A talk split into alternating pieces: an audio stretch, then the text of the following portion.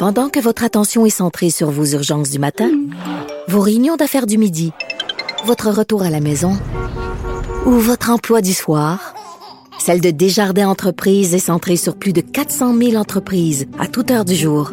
Grâce à notre connaissance des secteurs d'activité et à notre accompagnement spécialisé, nous aidons les entrepreneurs à relever chaque défi pour qu'ils puissent rester centrés sur ce qui compte, le développement de leur entreprise.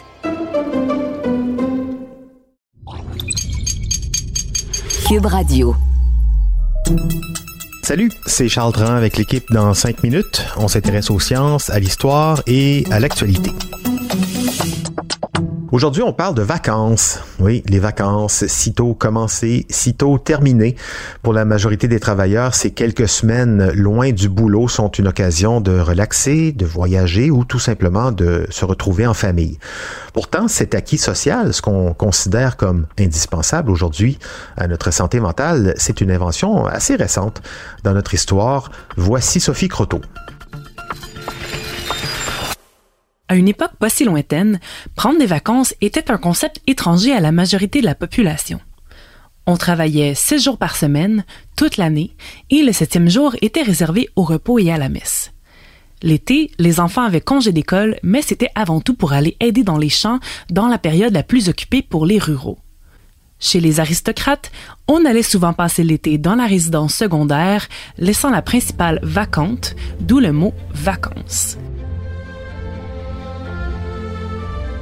Il faut néanmoins attendre le 19e siècle pour que l'idée de voyager pendant l'été apparaisse. Avec l'avènement des trains et des bateaux à vapeur, on réalise qu'il est maintenant facile d'aller se relaxer sous d'autres cieux. Des hôtels de luxe apparaissent le long des routes ferroviaires et portuaires et rapidement, l'élite s'amuse à visiter ces nouvelles destinations exotiques pendant la période estivale. Une autre tranche de la population, née de la révolution industrielle, se joint aussi à eux. La bourgeoisie, qui s'est enrichie et qui envie les goûts luxueux de l'aristocratie, invente donc une excuse pour quitter le travail. Se disant épuisés par le rythme effréné des usines, les nouveaux riches prennent quelques semaines de congé en plein été et commencent eux aussi à profiter de ces nouvelles installations. C'est à cette même époque qu'apparaît aussi l'idée de la nature sauvage, la wilderness.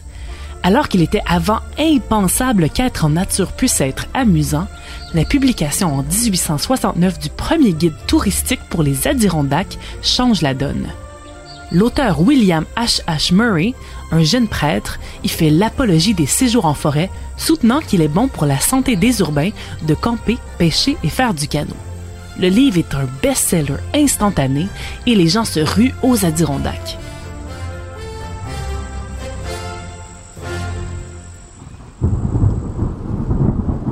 Évidemment, l'expérience se passe très mal pour la majorité d'entre eux, malgré les bons conseils du guide de Murray.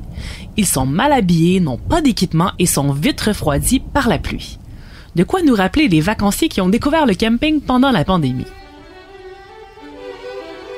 Malgré cette mauvaise expérience, l'idée de séjourner en nature demeure tentante pour les plus riches et on voit rapidement apparaître des hôtels et chalets de luxe pour les accommoder, comme l'incroyable Fairmont Château Lake Louise, ouvert en 1890 en plein cœur des glaciers de Banff en Alberta.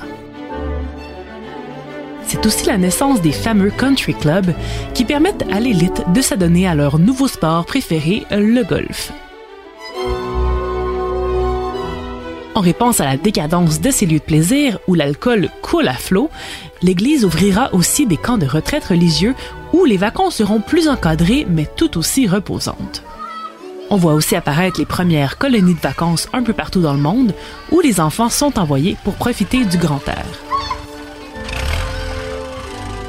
La commercialisation massive de la voiture au début du 20e siècle change la donne et permet de visiter non plus seulement les camps et les hôtels qui longent les chemins de fer, mais n'importe quel coin de pays. C'est aussi un moyen facile pour les gens de la classe moyenne de s'évader quelques jours, ce qui emmène peu à peu l'idée des vacances pour tous. Prendre des vacances, c'est aujourd'hui un droit et non seulement un privilège. Au Québec, en 1946, Duplessis impose une semaine de vacances payées aux travailleurs qui ont travaillé un an. On en ajoute une deuxième en 1968 et on statue sur les fameuses vacances de la construction en 1971. Si on est bien loin des cinq semaines de vacances de la France, c'est tout de même un plaisir dont on ne se passerait plus. Un plaisir à savourer à tout instant. Et je parle d'expérience avec le télétravail et les appareils portables. On a peut-être un peu de difficulté parfois, pour certains, à décrocher totalement de son travail pour une semaine, mais c'est justement à ça que ça sert, des vacances décrochées. Merci Sophie Croteau, c'était en cinq minutes.